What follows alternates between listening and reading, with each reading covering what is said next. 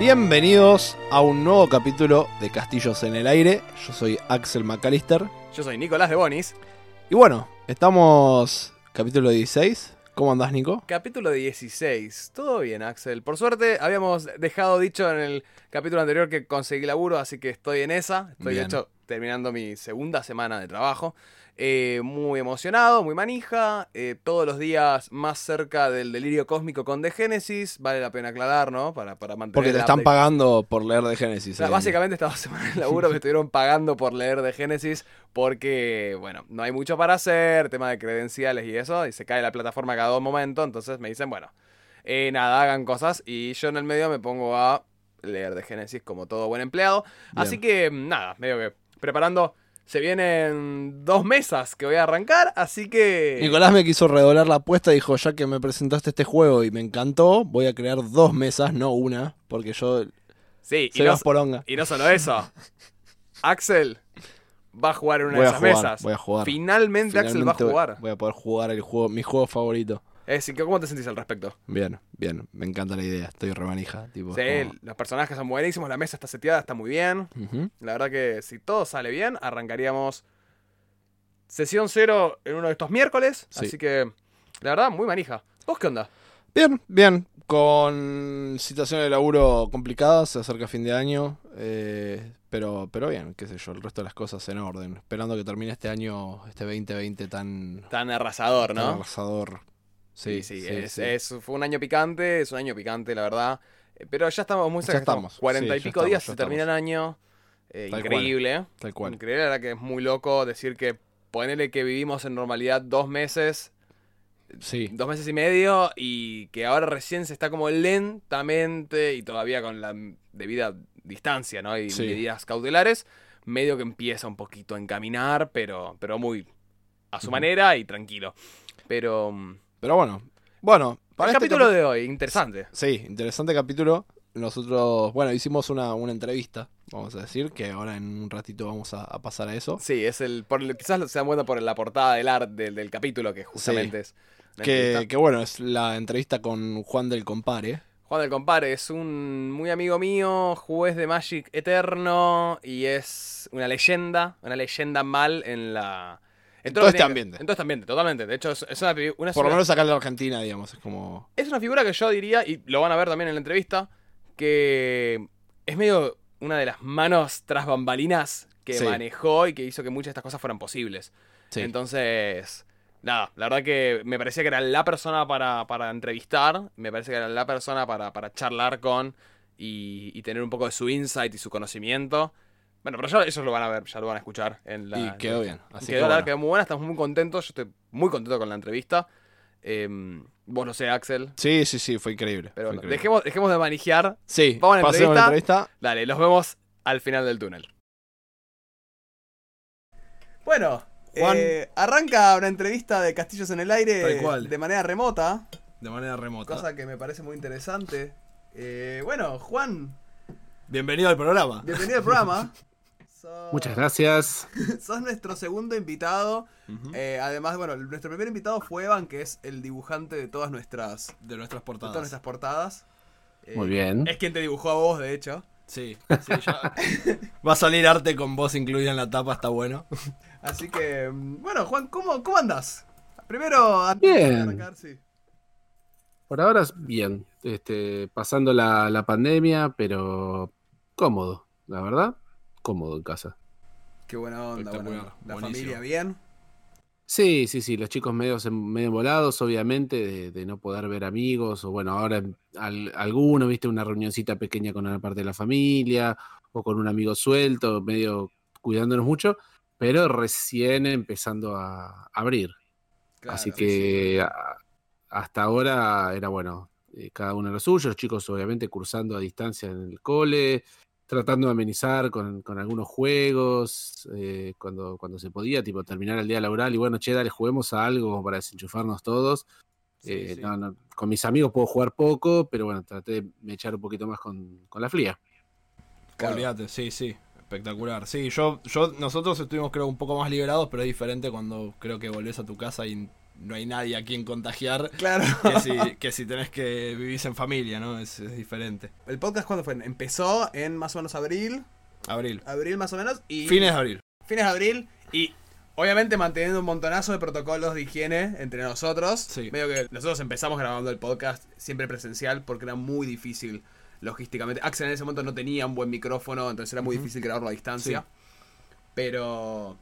Pero bueno, nada, decidimos. eh, Tomando las debidas distancias y medidas, empezar a grabarlo incluso ya en abril, donde estábamos medio en plena situación. eh, Sí, también vivimos a, no sé, 10 cuadras 10 de distancia, o sea que es como que no claro, teníamos... ninguno estaba saliendo tampoco, digamos, no, No. trabajábamos, entonces.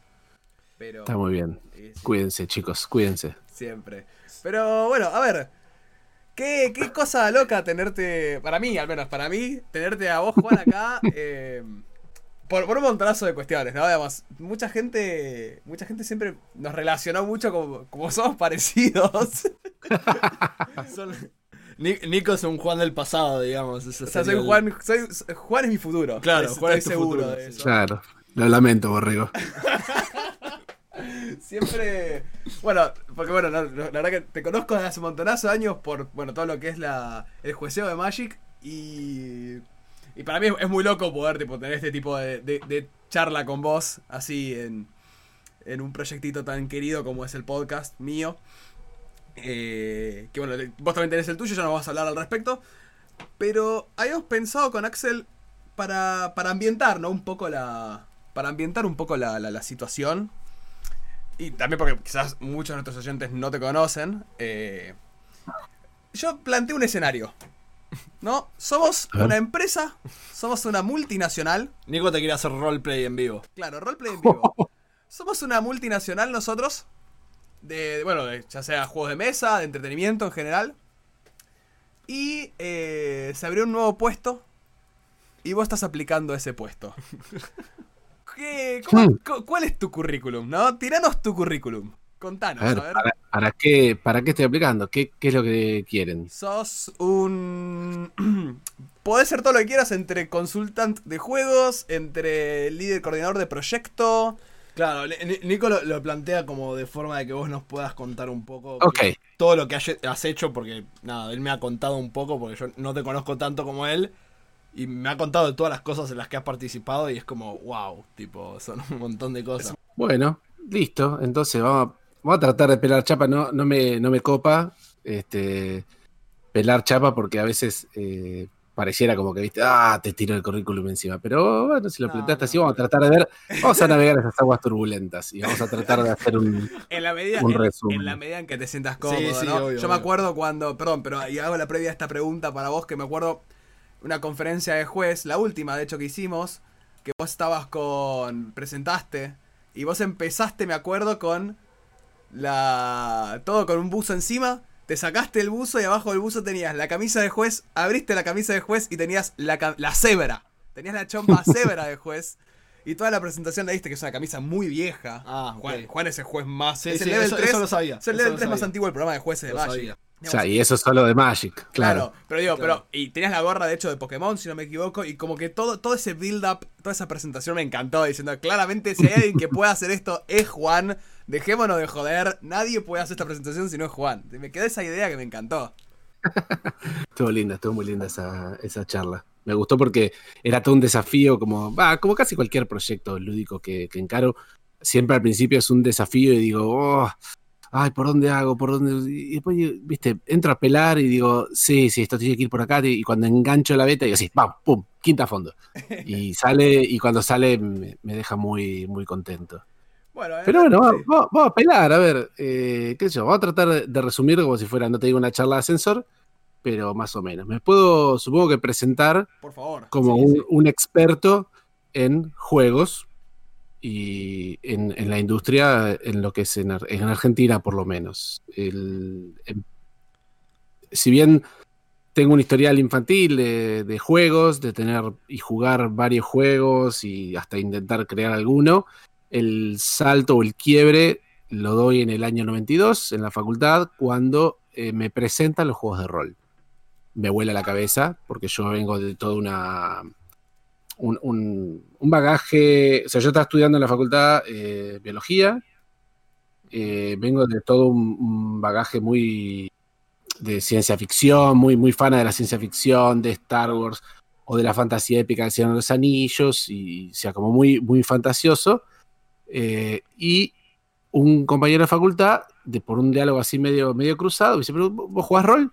No, no, no sé qué es eso. Y me cuenta, y me engancha. Y fue también, ¿no? O sea, me pusieron el, el anzuelo en la garganta y tiraron y, yo fui, fui, fui, fui, fui. O sea, fuera, era como el, paso que me faltaba eh, desde lo que era la fantasía de la lectura, haciendo una pequeña escala, porque tuve un libro juego, se llamaba Lobo Solitario, eh, que es como un elige tu propia aventura, pero tenés una pseudo ficha de personaje y qué sé yo, y, fue el único libro que entré, pero eso me plantó esa semillita que en el año 92 se convierte en eh, vamos a jugar rol, vamos a jugar rol. Y eso, eso me, abre la cabeza muy, muy violentamente al, mundo de los juegos, ¿no? Y empiezo, pongo también, me comprometo mucho con eso porque empiezo a, a jugar, empezamos con Star Wars, con la llamada de Cthulhu, eh, yo me engancho obviamente con Advanced Dungeons and Dragons.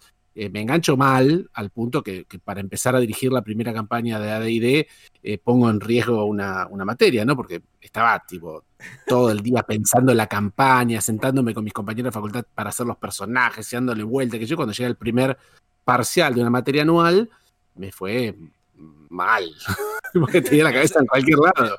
Me hace sentir bien, porque yo más o menos que dejé la facultad cuando empecé los juegos de rol. Pero no, sé si una cosa es consecuencia de la otra, pero. Todo en su justa medida, chicos, por favor. Eh, pero bueno, ya, me estoy, me estoy, me estoy yendo a lo anecdótico.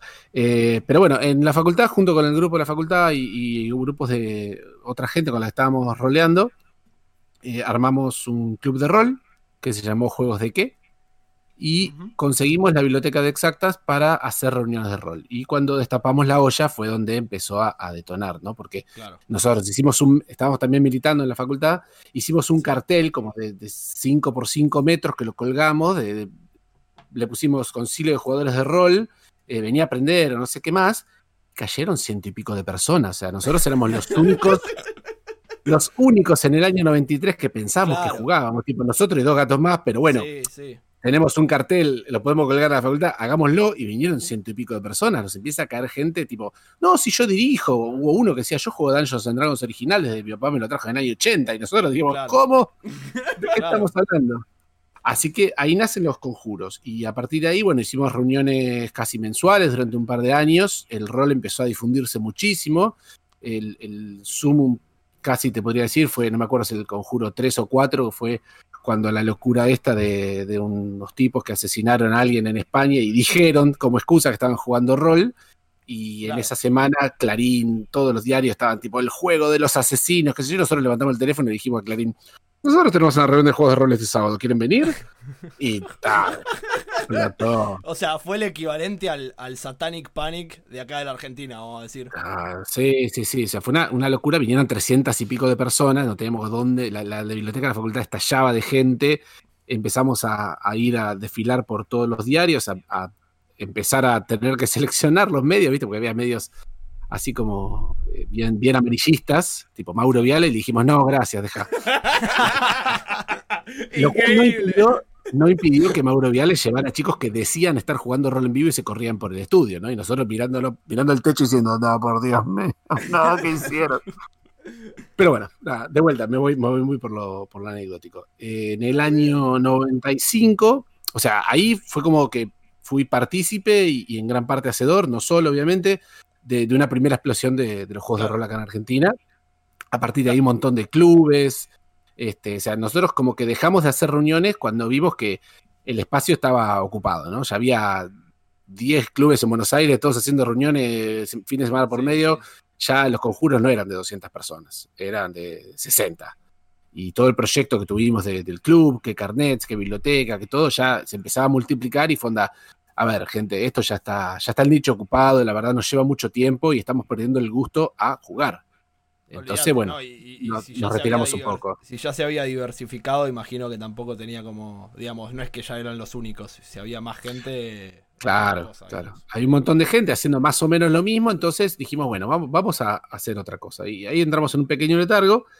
Eh, en ese, eh, por ahí, eh, más o menos, es que con el mismo grupo de gente empezamos a jugar Magic. Porque, de hecho, muchos de los masters empezaban a jugar Magic también y nos decían, che, bueno, pero si estamos siguiendo así reunión de rol, ¿por qué no hacemos un torneo de Magic? Nos dimos cuenta que era medio contraproducente porque los mismos masters que tenían que venir a dirigir querían sentarse a jugar Magic. Este, Pero yo dije, bueno, como estábamos, viste, en, en tren súper embalados, dijimos, para, para. Si lo vamos a hacer, vamos a hacerlo bien. Entonces yo agarro, eh, escribo un email. En el año 95, niños, había email, pero solo en la facultad de exactas, obviamente. Eh, por algo, las ventajas de, ser informático, ¿no? De estar en un hub informático.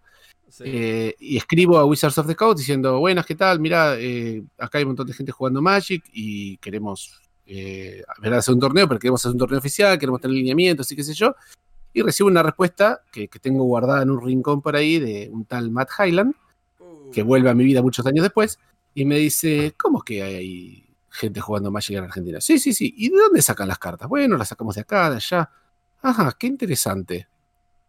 Tiempo después me dicen, hola Juan, eh, mira, contactamos con una distribuidora de juegos de allá, van a empezar a distribuir nuestros juegos, no lo conocen mucho, ¿por qué no te acercás y les, les contás un poco de qué va, les das una mano con todo este tema de torneos? Bueno, como no, ningún problema. Esa empresa era Ediciones de Mente, que tiene juegos, juegos de hace, juegos históricos como Carrera de Mente, eh, claro, sí, yo, varios me acuerdo de, ediciones de mente porque la versión que yo tenía de carrera de mente tenía el loguito de ediciones de mente. O sea que... Claro, es una, empresa que hace revistas de crucirama, pasatiempos y demás, y hace algunos juegos como carrera de mente, fundamentalmente. Y entonces Wizards arregla con ellos para hacer la distribución. Y yo voy y nada, hola, ¿qué tal? Como decía acá, soy el experto en Magic y en juegos de rol, la gente de, de Ediciones de Mentes tenía alguna idea también de que eran juegos de rol, no tenían, no jugaban, pero tenían ahí una idea más o menos, eh, no, muy alejada de la realidad, de lo que era tener un libro, El Killer, que es una especie de juego de rol en vivo, lo cual no ayudaba con ese nombre en la época en que estamos hablando. pero bueno, y ahí me engancho no solamente a, con Magic, sino a trabajar con, con Magic, ¿no? O sea, estuve, me engancho en, ediciones de mente, un trabajo part-time, ayudándoles a organizar torneos, como asesor eh, del juego, de lo que es torneos, ligas, rankings, eh, todo, o sea, atención al cliente, un montón de cosas, como una, una changa de un día a la semana, una cosa así. Y también, bueno, sigo ampliando mi espectro de juegos en ese momento porque me pongo a jugar Vampiro, me pongo a jugar Netrunner. A partir de ahí empiezo con, la parte de trabajo. En paralelo, bueno, termino la facultad, me recibo de biólogo, empiezo a trabajar en mi doctorado. Llega Pokémon, también me engancho con Pokémon, eh, un poquito, a ver de qué se trataba, pero había otra gente que, se encargaba, o sea, como que el negocio de Pokémon era mucho más grande y yo estaba ahí como, bueno, yo soy el especialista de Magic, ya, quedemos, quedemos con eso. Eh, y mientras me dedico a mi doctorado cuando la persona que. Había dos o tres personas incluso, porque Pokémon como que estalla en el 2000, 2001, 2000. estalla, tuvo un furor. O sea, todo el mundo quería tener un Pokémon arriba de la naranja de la verdulería para vender la naranja, no importa. Entonces el juego estaba como estallado, teníamos tres o cuatro personas trabajando en eso y yo seguía con los torneos de, Magic, claro. Yo seguía con los torneos de Magic. Eh, trajimos en ese momento, supongo, algo de rol también y, meto un, un, poco de cuchara ahí. Y cuando hay, bueno, una de las personas de, Pokémon al final se va, me, me, ofrecen ediciones hacerme cargo de todo lo que era juego organizado de Pokémon también.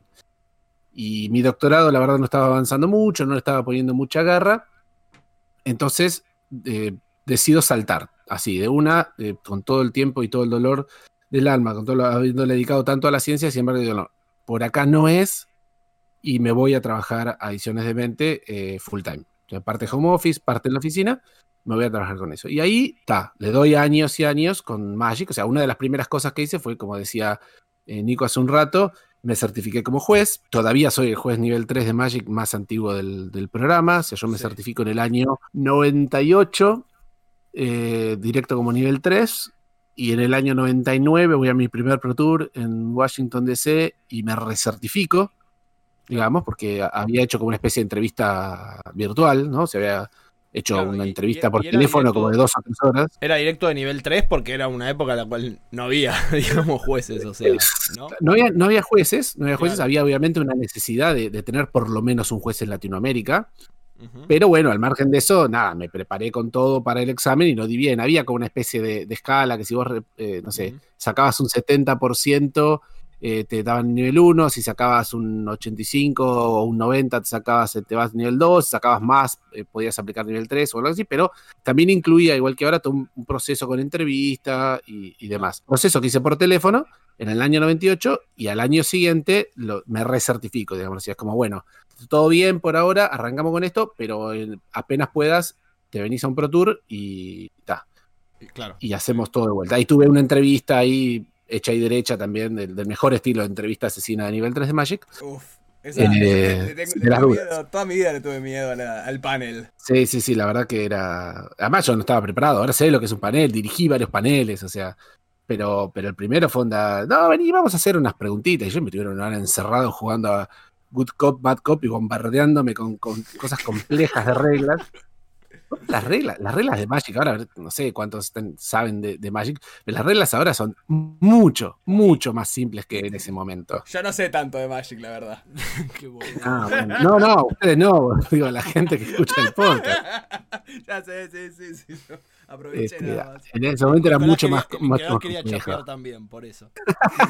quería decir que era juez nivel 2 y. Bueno, y nada, seguí con, con eso en Ediciones de Mente. En un momento eh, hay como una especie de corte, Ediciones deciden no seguir con la línea de TCGs y un par de gerentes eh, se van fundando Mosur, yo me voy con ellos para seguir distribuyendo toda la línea de eh, Pokémon, Magic, eh, no sé si Yu-Gi-Oh llegó a distribuirse en ediciones, me parece que no, que empezó directamente Domosur, Mitos y Leyendas, este, Claro. también empecé a ver algo de, de rol, bueno, otra cosa. Y con, bueno, con Domosur sigo trabajando un montón de años también en eso, estuve, bueno, como bien decía, seguí con, todo lo de, lo de jueceo de Magic, metiéndome con los otros juegos, ¿no? También manejando el juego organizado de todos los otros juegos. Viajé muchísimo alrededor del mundo gracias a Magic, yendo de Pro Tour a Grand Prix, este, ganando experiencia, enseñando, examinando, o sea, fui juez principal de varios GPs, eh, participé de un, de un montón de, de Pro Tours. Este, y bueno, y fui también ¿no? sembrando todo lo que es la comunidad de, de jueces de Latinoamérica. Fui viajando Sí. a distintos lados para tomar exámenes, ¿no? Ahí- De ahí, perdón, Perú, ahí- Chile. Ahí aclaro, tipo, en la comunidad de jueces, de hecho siempre me cagué de risa porque hubo un momento, un proyecto que era un árbol genealógico de jueces. Y Claro. to- como todos los caminos apuntan a Roma, todos Claro, los pibes apuntan a Juan. A Juan, claro. Y claro, O sea, es que no, no tenías otra. claro, O, viajaste Juan. solo, o viajaste solo a Estados Unidos o a Europa por alguna razón, o sos alguna clase descendiente este, Claro, genealógico. Es que, mío. o sea, Juan, mirá, los genes de Juan en el programa de jueces, ti- tipo, llegan hasta Uruguay y Chile, o sea, Claro. no, no importaba nada, Juan. No, no, no, yo fui, a ver, en- El Maradona me invitaron, me invitaron, me acuerdo, no me acuerdo si fue el 2005, me parece, fui a un Pro Tour Qualifier en Perú, pero iba específicamente a tomar exámenes. O sea, si bien era el juez principal, yo tomé como, no sé, 15 exámenes ese fin de semana. Claro. Porque no había, no había jueces en, en Perú. Me lleva eh, Giancarlo Germani, otro nombre que va a volver, a través, creo que la distribuidora de Perú era Gameson, era su, su empresa allá. Bueno, ahí también siembro en, en Perú, después en algún momento, bueno, México ya por ahí tiene más fácil que se contagien de Estados Unidos, pero también fui, creo que en el año 2005, a México como juez principal del GP de examen, allá. sí. Sí, seguramente a tomar examen. Eh, por ahí a esa altura ya había algún otro juez que podía tomar examen, pero seguramente debo haber tomado exámenes allá también. Estuve, o sea, tomaba el examen ya a esa altura a distintos niveles. ese tipo, me iba a Kuala Lumpur y, y dirigí una panel de nivel 3 en Kuala Lumpur. Claro. eh, porque ya estaba allá, fui al, fui al torneo y bueno, había que tomar examen de nivel 3 y estaba también Y el panel, en claro, parte sí, sí. al panel y bueno, me, me pedían a mí, lo preparaba y, y demás. Así que todo eso, todo eso por ahí. Eh, buh, ya se hace larguísimo esto. Después, No, no. eh, Está muy bien, está muy Está muy bien. bien, está muy bien. Es, es, de hecho, Sí. o sea, había como preguntas que en realidad tenía pensado y se me fueron respondiendo cuando ibas contando todo esto. Claro. O sea, que también Es el problema de ir- o sea, ir echando las anécdotas. Está buenísimo. Eh, está buenísimo, está buenísimo. Después, a ver, para, para otro lado, eh, por ahí anecdótico, antes de que llegue el presente, empiezo a cuando Teo, mi hijo que ya va a cumplir 16, tenía, no sé, 5 o 6 años, en algún momento le presento Pokémon. Digo, mira, tengo un montón de mazos, no sé, ¿te interesa que veamos esto? A ver qué onda, vamos a ver qué onda. Y se copa, el pendejo se copa y empieza a jugar cartas de Pokémon. Nada, ya abrimos un par de mazos preconstruidos y jugábamos, ¿no? Y de Wookiee Win y el pibe se, se ceba, se ceba, se ceba, se ceba. Entonces un día me entero, bueno, hay un torneo. Che, escuchame, hay un torneo de Pokémon. ¿Querés ir? Uy, dale, dale, dale. Eh, nada, pelamos mazo preconstruido y a jugar torneo de Pokémon. Y se enganchó. Y se enganchó mal. Y Pokémon se hace, para los que no saben, tiene como categorías de edad, ¿no? Están los junior, los senior y los master. El junior creo que va hasta los 10 años.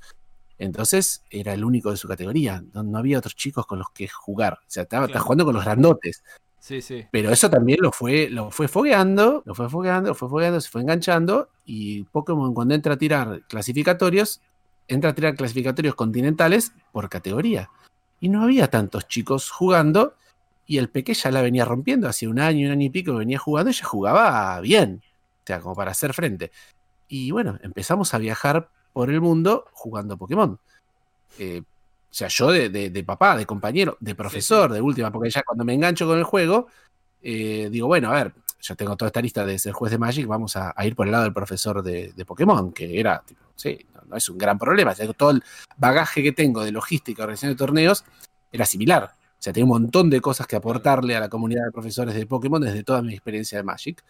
Eh, más allá de no, tener, no ser el súper experto de reglas, porque no era un gran jugador de, de Pokémon, Claro. pero no es un juego tan complejo como para decir no lo, no lo domino. Fue meterme y entenderlo. Entonces, bueno, empiezo a viajar eh, con, con Teo a los torneos Pokémon, que de golpe lo invitaban a él y, y por ahí va yo. Y digo, bueno, si quieren, doy una mano como profesor o doy una mano como traductor.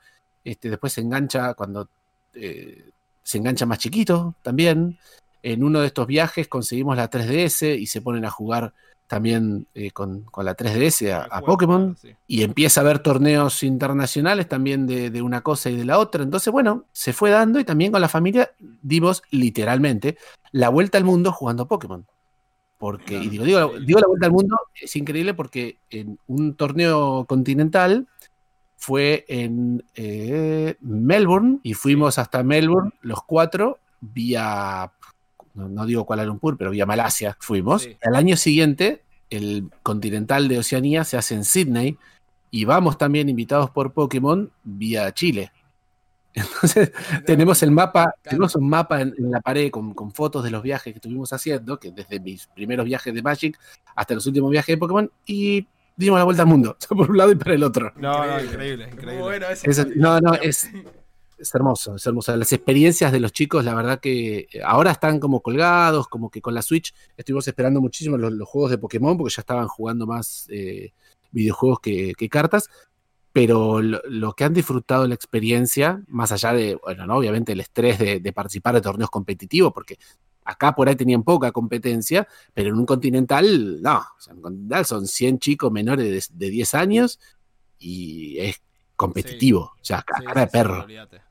Así No, que yo- yo- también yo me manejar eso. Cuando yo era pendejo, todo lo que fue Pokémon, que me acuerdo, todo el- como la locura era ir a cualquier lado y era cartas de Pokémon, cartas Sí. de Pokémon. Yo me compré algún mazo en alguna, alguna vez. Yo creo que todos, todos de nuestra edad hemos jugado una carta de Pokémon. Claro, pero nunca. Sí. O sea, mi, mi vida en los juegos competitivos así de cartas y mi vida al rol arrancó después de los 18. Yo antes de eso no- nunca me di por enterado. Jugué Magic porque mi hermano me había dejado cartas, Sí. pero como que jamás me acerqué a jugar un torneo hasta que fui grande y dije, che, a ver qué onda esto. Tipo, Hmm. sí, sí. No, la verdad que fue una, fue una experiencia hermosa, es re, es re flashero, re flashero, fue una experiencia hermosa para los chicos, fue una experiencia hermosa como, como familia, se enganchó incluso mi sobrino, fuimos a... Después empezamos a tener viajes separados, tipo en uno clasificaba a Nacho pero no Teo, entonces este, se iban, Nacho se fue a Londres con Agustina, con mi mujer, este, en otra se enganchó mi sobrino, entonces se fue mi hermano también con mi sobrino y Nacho, y ellos se iban a, no sé, se fueron a, a Columbus, y, o sea, viajaron un montón y la verdad que es una experiencia que más allá de lo, lo estresante que puede haber resultado en la parte competitiva, la posibilidad que, que hemos tenido de viajar con ellos, eh, bancados, ¿no? obviamente por, por Pokémon, o sea, hicimos viajes a, de golpe, yo me los llevé bancando el viaje a Paraguay o a Brasil, este, pero no en mi ir a Australia para, bueno, sí, porque clasificaron, no, no, había una invitación de, con pasaje Sí, sí, y- sí. y hotel incluido, y de golpe hacíamos vacaciones de decir, bueno, nos quedamos 10 días en Sydney, jamás en mi vida se me hubiera ocurrido, pero ya tengo el pasaje, me quedo. Eh, y. Hermoso, hermoso. Ah, Hemos hecho uno- unos recuerdos hermosos, este, que hoy por hoy medio se cortó, pero porque los chicos dijeron, no sé, no se engancharon con, con el nuevo videojuego y medio cortaron con, con las cartas. Y yo siempre les dije, chicos, esto es un juego, esto es para divertirse. Este, jueguen hasta que tengan ganas de jugar y el día que no tengan ganas de jugar, no. La única cosa que yo siempre les decía es, si me van a llevar a un torneo, si les voy a pagar la inscripción de un torneo, si voy a llevarlos hasta Asunción del Paraguay a jugar un torneo, es para que la pasen bien. ¿sí? No, me hagan, no me hagan gastar plata ni en torneos, ni en cartas, ni en viajes, si ustedes no la van a estar pasando bien y tienen ganas de jugar. El día que no tengan más ganas de jugar, solamente me avisan y no van más. Y tal cual, o sea, en un momento eh, estaban jugando solo videojuegos y en un momento eh, uno dijo, no, la verdad, no, no- no sé, no me copa tanto. Teo cuando pasó a Master chocó con una pared también, ¿no? Porque Master es 15 para arriba eh, o una cosa así y ya es otro nivel de competencia, ¿no? Totalmente distinto jugar con adultos, entonces entras con 15 años y te, te sacuden importantes, otro nivel de estrategia. Sí, sí, sí. Entonces, obvio. Eso por un lado, este, el juego de Pokémon que no les enganchó tanto por el otro, yo medio como se fue cortando, pero bueno, nada, pasó. Y después, por ahí viene un poco más al, al presente lo que es eh, Debir. O sea, cuando Debir decide instalarse en Argentina, agarran a toda la gente de Domo y le dicen, señores, nos vamos a instalar en Argentina, ¿se vienen con nosotros? Y todos dijimos, sí, por supuesto. Sí, por supuesto. ¿Qué vas a Es, es de Vir, claro. Claro. No sabía que Vir se había instalado en Argentina. Pensé que el laburo. Me estás Debir jodiendo. ahí. No, no, no. Pensé que. Negro, No, no, Debir te juro, o sea, Argentina no- existe hace dos años y medio. No, pero yo no, no estaba muy metido en juegos de mesa en sí. Ah, ah, ok.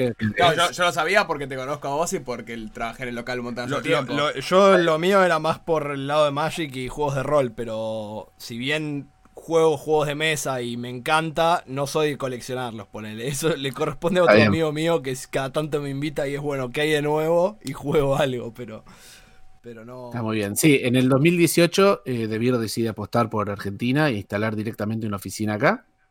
Eh, y ahí es donde, bueno, nos, nos citan a, a todos nosotros, los que somos parte de, lo que éramos parte de Domo.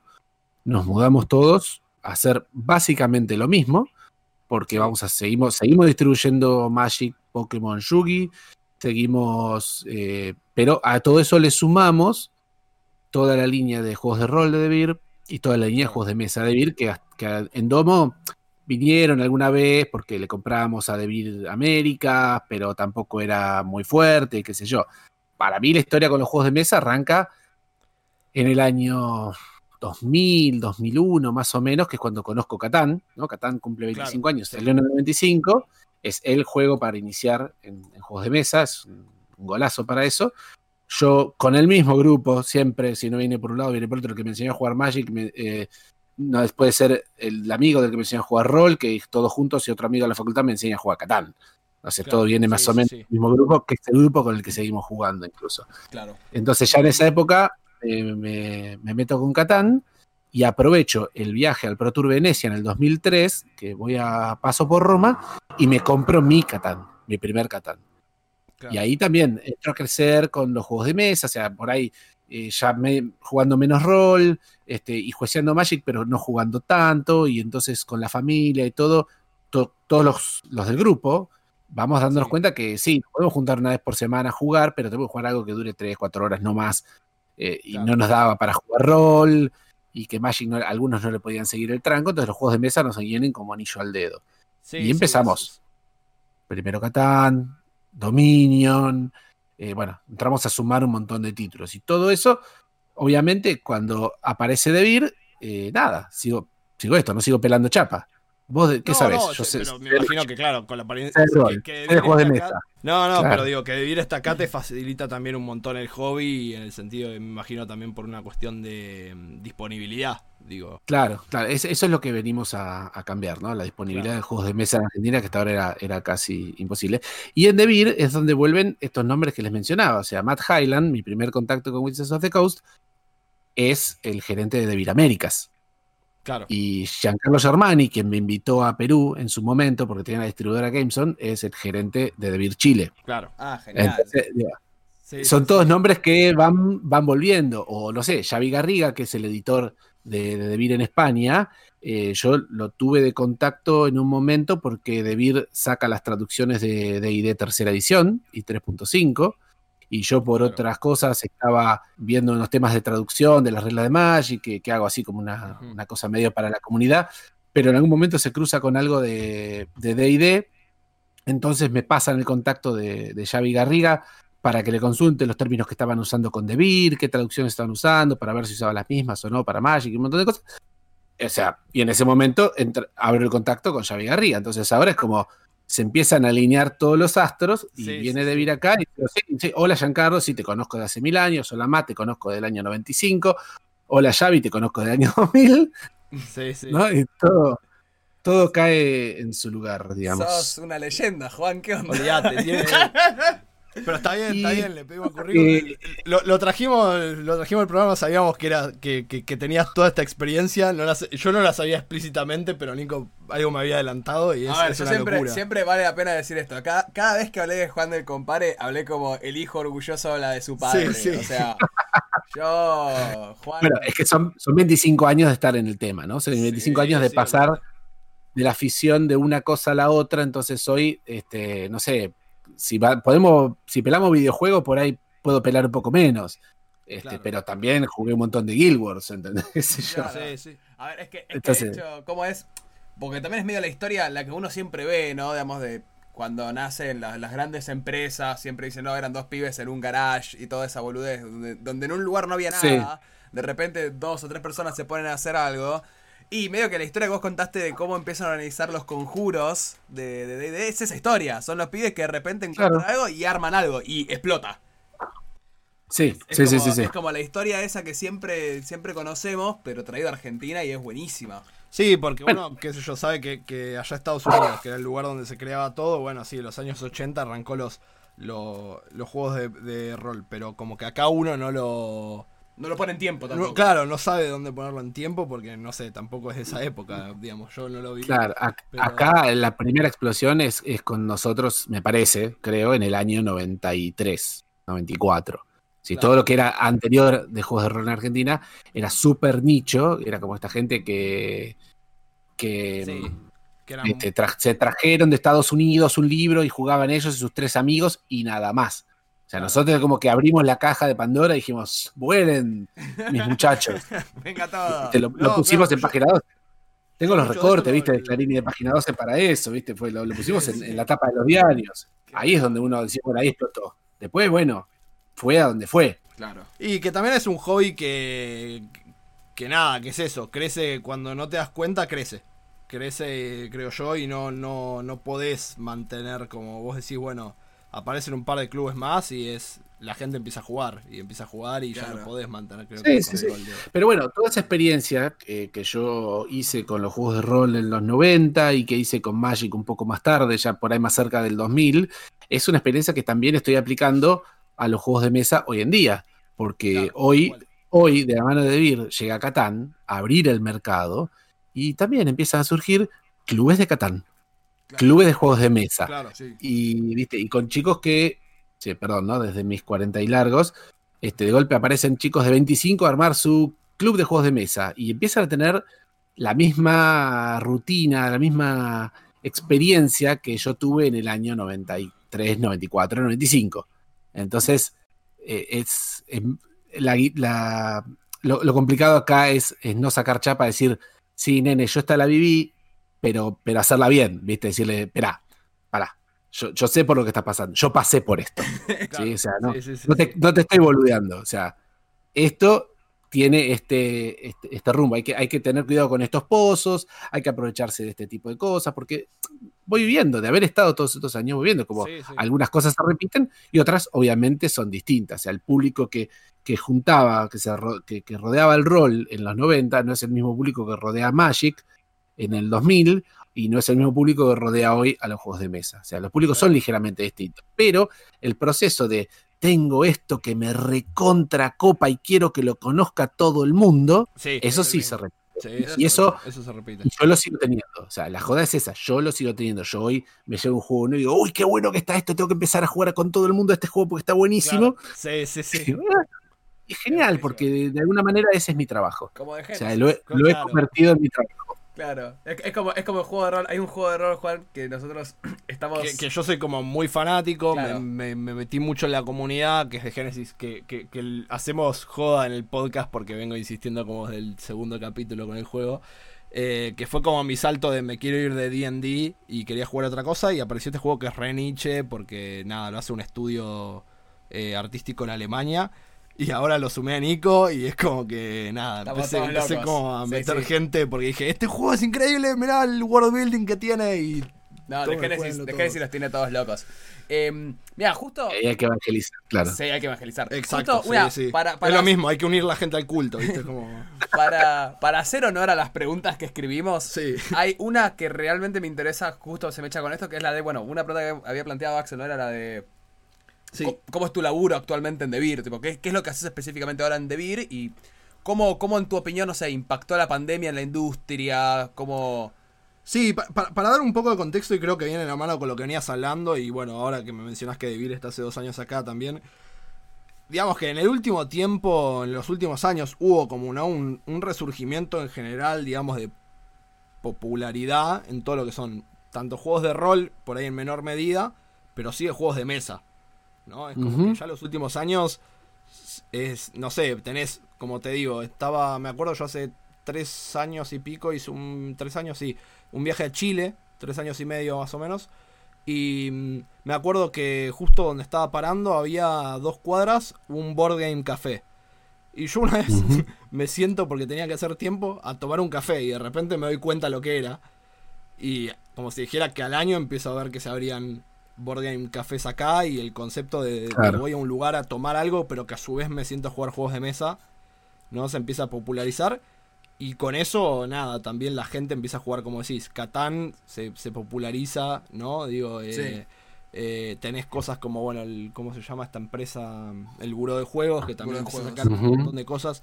Y, y que empieza a haber como una, una popularización o repopularización, vamos a decir, hoy en día, en que es todo virtual, videojuegos, demás, de lo que son los juegos de mesa y el sentarse, creo, en una mesa con amigos.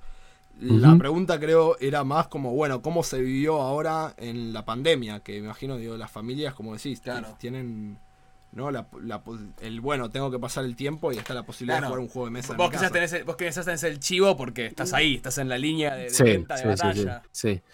A ver, eh, primero, bueno, lo otro que me preguntaron, en, en Devir eh, hago, qué sé yo, 28 millones de cosas, o sea, atiendo a eh, clientes, digo, la- colaboro en la formación de los clientes, de mostrarles los productos, que los conozcan, los, sepan vender, todo lo que haga falta como experto es, eh, Juan, ¿qué es este juego? Ah, bueno, esto es de tal cosa. Yo se lo, se lo cuento a la gente de ventas como para que ellos lo reproduzcan con los clientes, con, con las comiquerías o nuestros clientes, este, o el trato directo. Después, eh, que yo hago todo lo que es redes sociales, hago atención al, al consumidor, o sea, contesto los mails de la gente que nos escribe a nosotros, todo lo que es también juego organizado, si bien ahora ya no hago lo de Magic, que lo hace la WPN directamente, sí seguimos haciendo todo lo que lluvió, eso lo hace, lo hace en donde tiene oficinas, eh, y también ¿Eso la parte... virtual ahora, hoy en día? ¿O cómo Sí, funciona? sí, sí, sí. Eh, Yui, Yui también está haciendo lo virtual, con duelo remoto, ya sea a través de cámara o a través de la aplicación Duel Links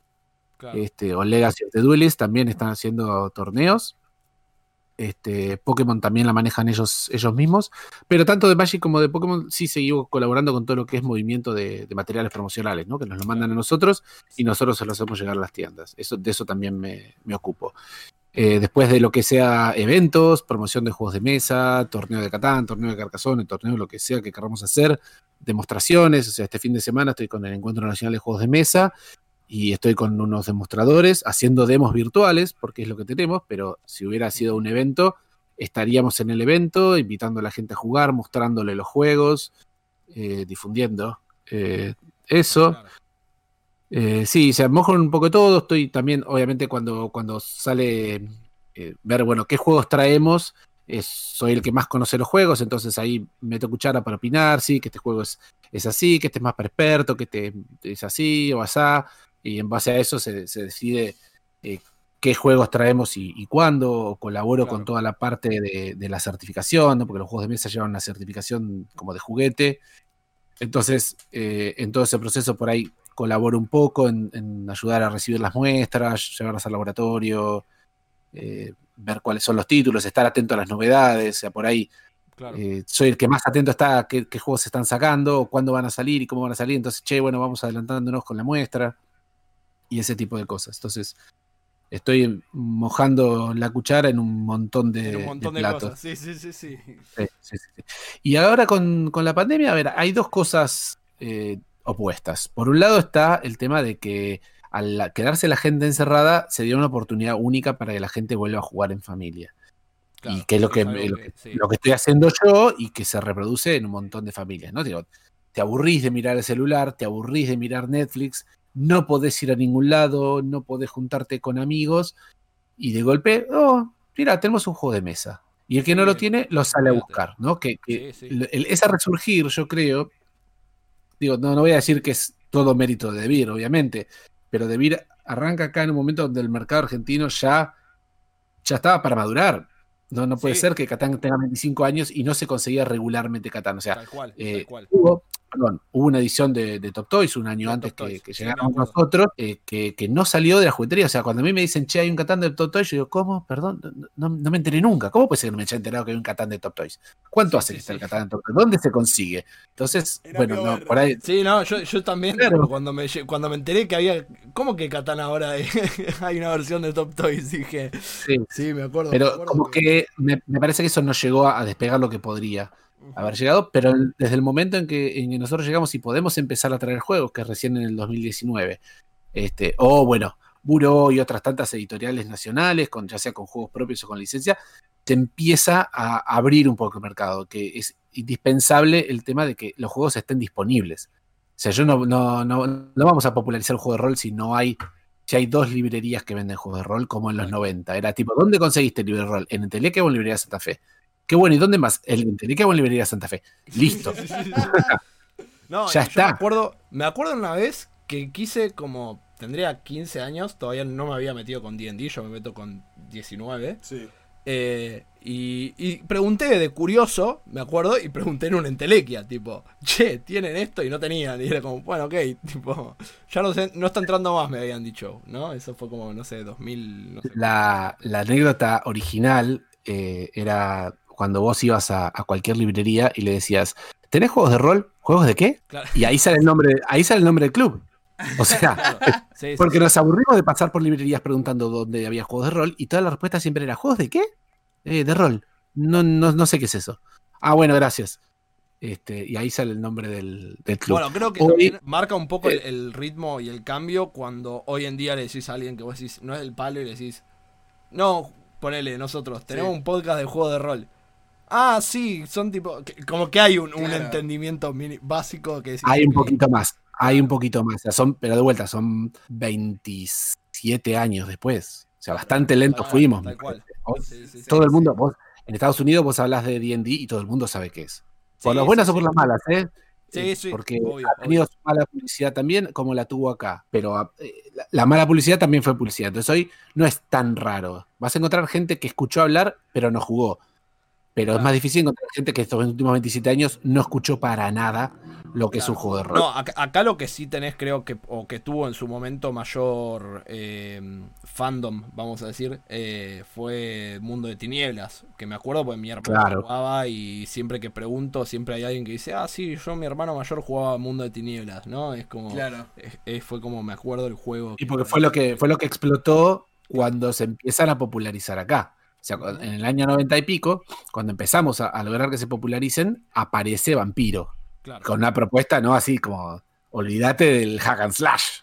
Acá vamos a hacer algo, vamos a hacer algo distinto. Vamos a rolear. Sale- Vamos a rolear, sí. Claro, vamos a rolear distinto. Vamos a hacer entrevista con el vampiro y, y vamos a hacer esto. Y después vienen eh, Werewolf y todo, todo el mundo de tinieblas. Sí, y entonces, claro, mucha gente se sube a esa ola y por eso por ahí se, se populariza como que, bueno, sí, ADD es lo viejo, lo viejo que nos estrenamos el mes pasado, pero bueno, ya era lo viejo. Era la tercera o cuarta edición de Dungeon, ¿no? Dungeon original, ADD, ADD segunda. Sí, sí, sí. Entonces, eh, para estar, estar en, en lo nuevo era Mundo de Tinieblas. Un sistema de juego totalmente distinto. Sí, mucho eso también. con un foco más narrativo, digamos, comparado con. Claro. Sí, Tal cual. Y, pero bueno, entonces to- todo eso de, de la popularización de los juegos de mesa me parece que arranca por ahí de, de un par de años para acá con la disponibilidad de los juegos. O sea, cuando vos empezás a ver Catán y, y todavía, perdón, ¿no? Pero de golpe Buró llegó en algunas épocas a una librería como Jenny. Nosotros todavía no. Nosotros todavía no hemos tenido stock suficiente como para poder empezar a entrar en jugueterías o en librerías como Jenny, lo cual sería mucho más popular. ¿sí? No estoy hablando de poner el Catán en Carrefour. Ahí ya, No, no, eh, no. bueno, ahí, ahí llegamos allá y ya el que no conoce Catán está viviendo en un tupper. Claro. Todavía seguimos en un nicho de core, un- lo que nosotros llamamos core, ¿no? Unas comiquerías, casas de, de trading cards y, y ese tipo de cosas. Y recién estamos empezando a entrar en jugueterías más especializadas, jugueterías didácticas o gente que ya sabe, que, que conoce el palo, Sí, no en sí. Apio Verde. Pero digo, eh, va, va hacia allá. Todo eso va hacia allá y ahí va, va por ahí a, terminar de popularizarse. Pero en, en un año, igual, en el 2019, desde que tuvimos Catán, nuestra versión de Catán, disponible, explotó. Explotó Sí, sí, y entonces hay un montón de Catanes dando vuelta, un montón de Carcassonne dando un montón de juegos dando vuelta. Bueno, tenemos, qué sé yo, más de 100 juegos en catálogo en un año y medio. Y bueno, entonces, de vuelta, en términos de pandemia, la gente dice, bueno, vamos a, a- a rescatar por ahí los juegos viejos. Yo me imagino familias que rescatan el TEG y, y en algún momento alguien dice, no, para, para, para. ¿Conoces Catán? ¡Pum! Y te vuela la peluca. Sí, sí, sí. o porque es agarras cualquier- Teg, sí. Claro, claro, claro. o sea, pe- pero te quedó el concepto de hace 40 años de el juego de mesa clásico, llevado un estanciero, un té, cualquier juego de esos que se consiguen en jugueterías, y hoy nosotros estamos luchando contra ese concepto de decir, no, no, juegos de mesa modernos, y el concepto de juego de mesa moderno, ¿no? Que, no- que todos juegan hasta el final, que nadie queda eliminado, que es más estratégico, que dura dos horas con toda la furia, y todas cual. esas cosas Bueno. que lo hacen eh, atractivo. Sí, yo, yo a mí me pasó, me acuerdo cuando yo arranco con Magic, que fue por un amigo que, que me dice como yo- tenía las cartas de mi hermano y en algún momento me puse a jugar con lo que era Magic Workstation, ¿no? Esa plataforma medio Sí. re cualquiera, ¿no? Pero, los años pero claro, pero, ¿eh? pero era secundario, ninguno tenía plata para comprar cartas. Y cuando yo y este amigo empezamos a laburar, después de haber terminado el secundario, yo, él me dice, che, podríamos volver a Magic en papel, ¿no? Como a jugar y a comprar mazos. Sí, de una, yo voy y me compro un mazo, no sé qué. Y este me, me abandona, ¿no? Entonces yo empiezo a jugar en tiendas. Pero él, por otro lado, empieza a meterse en todo lo que es juegos, como decís, juegos de mesa modernos, ¿no? Y a ver Claro. qué podía traer, qué podía... Y para mí me acuerdo que fue como un... Ah, pará. Hay más cosas que todo lo que conocía, digamos. Sí. No es solamente... Es otro mundo, es otro Claro, mundo. Era como vos decís, mi, mi, mi cosa era, bueno, carrera de mente, tag, eh, viste, todas esas cosas. Y de repente me empezás a ver juegos re complejos que decís, no, esto me encanta. Y en paralelo tenía Magic, ¿no? Claro. Que era como mi fuente Sí. de, de estrategia, tipo. ¿Cómo era? Pero Ah. nunca, siempre, siempre me acuerdo, perdón, pero eh, me acuerdo en mi primera conferencia de juez, 2014, 2015, si no me equivoco.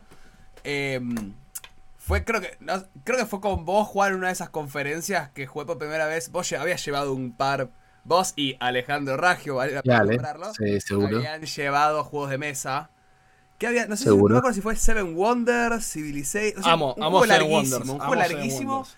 Que mi primera vez jugándolo fue con Jugando el Compare. Sí, sí. No, no habrá sido Seven Wonders. Ese, el que puede haber llevado a Ale seguramente fue el, el Arkham. Sí, o sea, sí, que el le el encantaba. Arkham, sí, el pero Arkham, ahí tiene sí. una cosa medio rolera que, que le encantaba a Ale.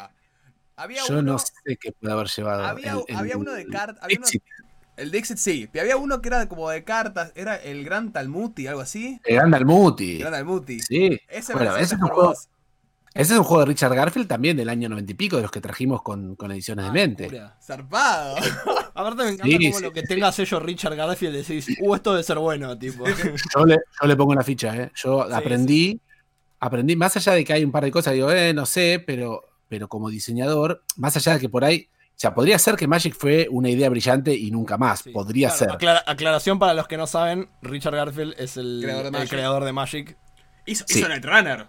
Hizo Wow. Netrunner, Claro, ojo, hizo no, no, hizo la trilogía, hizo la trilogía entera, porque hizo Vampire Eternal Struggle y Netrunner, o sea, era la trilogía de, de, de TCG basadas en rol, porque Magic era AD&D, lo que Netrunner era Cyberpunk 2020 y Claro. lo que Vampire Eternal Struggle era a Vampiro, la mascarada, Eh, ¿no? Claro, tal Y cual, los era tres juegos, los tres juegos son excelentes.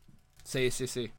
Yo, de hecho, perdón, Vampiro, el juego de cartas de Vampiro lo jugué competitivamente. Fue el único juego que le dediqué posta y me fui a Brasil a jugar un continental como, como, como competidor. O sea, jugábamos acá regularmente en, en la casa de un, Claro. un pibe, pero torneos oficiales y demás. Y clasifiqué, cuando clasifiqué dije, "Ah, yo me voy a San Pablo. Vampiro, Ah, vampiro que- jugabas, vampiro jugabas y Magic trabajaba, básicamente.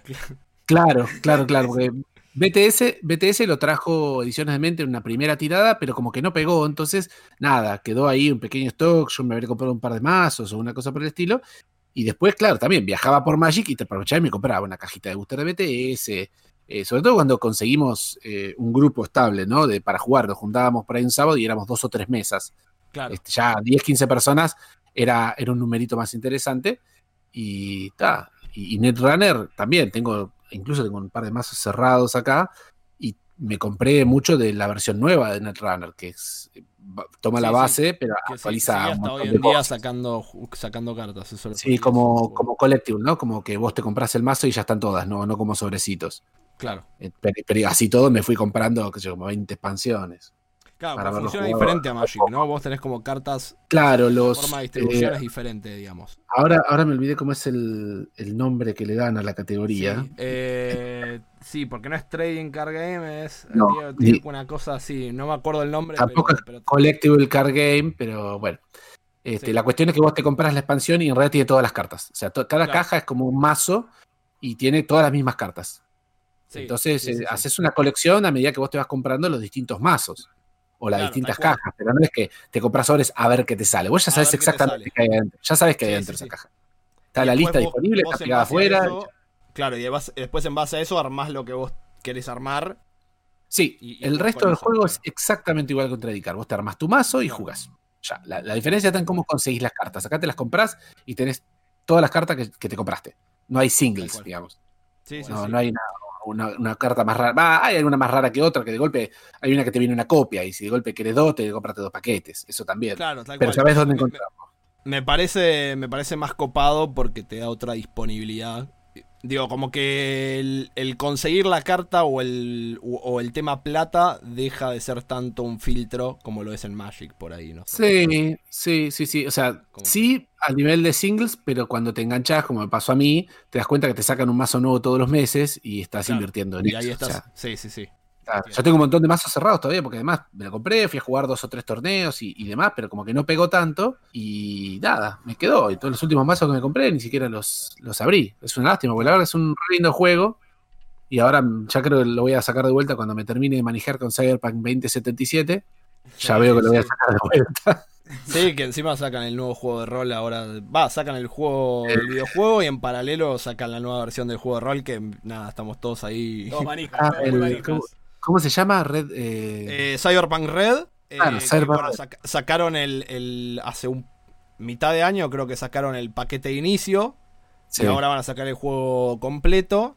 Y se supone que el setting transcurre previo al juego, al videojuego. Es como Ah, una precuela del videojuego. Muy lindo. Qué manija, por Dios. Bueno, ayer, ayer me llegaba el mail de, creo que es eh, Gogo, Humble Bundle, Humble Bundle, ofreciéndome todos los libros de Talsorian Game por 8 dólares, incluyendo el starter de, de Cyberpunk Red. Y yo, ay, haceme acordar la semana que viene. Sí. De ceviche Ah. nada más, ¿viste? Porque tampoco jugué tanto Cyberpunk. El, el setting me encantaba, pero no debo haber jugado tantas aventuras de Claro. Punk. A ver, sentido. yendo, terminando de encaminar un poco, hay una pregunta que me parece, digamos, en, en tu opinión personal, y también vale decir no sabe, no contesta, ¿no? Porque quizás Sí. no, no tienes tanta experiencia en esto, pero ¿qué, qué- ¿crees que la influencia de la quinta edición, la más nueva de Dungeons and Dragons, cómo la, cómo la ves? ¿Es Sí, positiva, esta- es es- negativa? claro, esto es, algo picante que la pregunta. Es, es algo que yo he visto por ahí discutirse, porque tenés como no toda una, una parte de la comunidad de los juegos de rol que por ahí están acostumbrados a, como decís, estos juegos más narrativos, lo que fue Vampiro y demás, que dice, bueno, D&D quinta o D&D, ¿no? Es como, uff, ese que tenemos que soportar porque es el que más vende. Claro. Y tenés otra parte que, nada, dice, bueno, solo D&D quinta, o sea, ¿cómo ves la influencia de D&D en todo lo que es el hobby? A ver, Más con la quinta eh, edición, digamos, que vino a popularizarlo de vuelta. Claro, el tema, el tema es ese. Eh, yo tengo, tengo ahí los PDFs, eh, pero la verdad no lo leí, no lo jugué todavía de ahí de quinta. Y yo lo que jugué mucho, seguro, es eh, de ID 3.0 y 3.5. Claro. Y a partir de ahí, nada, o sea, ahora me pongo la camiseta de Pathfinder porque es 3.5 mejorado, ¿no? Ahora que sale Claro, Pathfinder claro. segunda, es como, Claro, esa es la otra discusión. 3.7. Pathfinder Entonces- contra D&D, sí. es como... claro, o sea, Pathfinder tiene su, su propio olor, digamos, su propio mundo, pero entiendo que se basa en las reglas de 3.5 y lo han mejorado lo- en estos 10 años, creo que lleva, al punto que ahora sale la segunda edición. Sí. Este, entonces, yo colgué Dungeon en 3.5, después me compré los libros de cuarta y creo que ni los llegué a leer. Claro, cuando después de me los compré, que la, gente con la cual jugaba me dice, no, es un embole el sistema de juego, tiraron todo por la borda, desapareció Sí, el de 20, el sistema de 20, que además a mí el sistema de 20 me encantaba, tenía en su momento, después los vendí, pero tuve todos los, los juegos de, de Wizard de Star Wars de 20, Cthulhu de 20, Claro. este, todo, toda la saga de 20, porque el sistema de juego me gustaba mucho. Eh, pero cuando cambia a cuarta, no los llego a leer, me los compro porque los trae Domo Sur y no los llego a, a leer. Que todo el ambiente cercano de roleros viejos dice: No, el sistema es una porquería, tiraron Sí, todo sí. de 20 para atrás. eh, nada, nada, nada. Bueno, listo, chao, ni los Sí, es que los juegos, en ¿no? cuarta es cuando fracasa, va, fracasa digo, pero pero D&D es Pierde, pierde. pierde y aparece Pathfinder a, a decir Claro, esto, exactamente. esto es lo que funciona, sí. Y quinta, eh, si bien me bajé los. O sea, tengo, tengo los, los libros, Sí. Los tengo en PDF, todavía no, no, los, no los agarré eh, posta. Eh, no, tampoco lo leí. O sea, sí, Claro. sí, sí sé que hay mucha gente. Escuché el. Bueno, bueno, volvió Dungeon. Volvió Dungeon. Claro. Bueno, vamos a ver de qué se trata. Me da curiosidad. Pero nada, ahora, viste, me me metí el arco de, de Pathfinder y toda la otra línea. Entonces, y además me, me quedé un poco para atrás. A pesar de que este año voy a reconocer que he recuperado los juegos de rol. Esa es otra historia. Hacía muchos años que no jugaba y este año volví a jugar. Pero eh, opté por, por Starfinder, por ejemplo. Y no, y no me da para andar saltando de sistema en sistema eh, todas las semanas o cosas por el estilo. No, no, olvídate. Yo creo que Pero eventualmente sí- uno se, se- se ataja a uno y dice, "Oh, es este. Sí. Sí. Ojo, ojo, si me, me invitan a jugar, me subo, ¿eh? pero de momento en que tengo que dirigir, digo, espera, yo no me voy a casar con 28 sistemas, me agarro, me caso con uno cual, y vamos a darle, vamos a darle ¿Cómo- ese. Perdón, Axel, ¿cómo lo ves a Juan jugando de Génesis? Ah, yo lo, lo- lo traigo cuando quiera, es, es el. Post apocalipsis. Eh, Juan, el mundo se fue a la mierda y solo queda Europa y África. ¿Pero qué es? ¿Tipo narrativo? Sí, o... es digo. súper narrativo porque Eh. es, es súper. ¿Zama de combate? Eh, sí, yo, yo soy más de tiradaditos, ¿eh? Tiene- no, no, tiene combate, pasa que es tan deadly que uno trata de evadirlo, ¿no? Es como. Claro, sí, bueno. es- Pará, pará, Ahí es lo mismo. una consulta. No, no terminamos, no terminamos. Me faltaba la cosa, porque me empecé la pregunta en medio que me fui por el costado. Sí, tal cual. tal Sí, cual. sí, seguro, sí, seguro me doy cuenta que Hasbro le está poniendo todos los cañones, se subió al- a Stranger Things, se Sí. subió a Rick and Morty y le damos. Sí. Y, y bueno, viste. Entonces, frente a eso, loco, están haciendo olas. Agarrar la tabla, porque Sí. va- vamos, vamos. O sea, si vos sabés porque que. yo, yo pienso algo similar, como que digo, bueno, está bien, empiezan a, a pegar y es como, bueno, todo el resto aproveche la ola y súbase Sí, y total. popularice su juego porque ¿Es ahora o es ahora, nunca? es ahora. Sí, sí. sí. Además, igual que, que pasa con los, con los juegos de mesa, no, no tanto con los juegos de cartas, ¿eh? porque a mí me parece que el nicho es un poco más chico, pero en los juegos de mesa sí me parece que pasa esto de eh, vos conocés el, el, el rubro, digamos, y después tenés que encontrar qué es lo que te gusta a vos. Si a vos te gusta Day de Quinta, fantástico. Si te gusta Vampiro, fantástico. ¿Te gusta Red Cyberpunk Red? Fantástico. Sí. Lo importante es que te enganchaste con los juegos de rol, eh, para mí, ¿no? O sea, después Sí. hay tanta variedad que vas a encontrar algo con lo cual disfrutes. Si encontrás el grupo de Sí, juego y encontrás el juego, fantástico, la vas a pasar bárbaro. Adelante con los faroles. Eh, va a haber, hay, hay público para un montón de cosas. O sea, así como eh, D&D le dio espacio a un público narrativo para, para Mundo de Tinieblas con la, cuando se ultra complejizó a D&D segunda, empezaron a salir juegos simples o empezaron a salir juegos narrativos porque había gente que quería otra cosa. Entonces, bueno, eso también sí, va a pasar. Este, Hoy, también hoy va a en día pasar. también- hoy en día hay como una. un- empieza a haber como un resurgimiento más en el tema de la narrativa, también por el tema de todos los, los streamers, ¿no? Todas las mesas de DD que Claro. se como Critical Role, en el cual es como, bueno, el, el- estás ahí viéndolo por la historia, ¿no? Por los dados que Claro. tiran.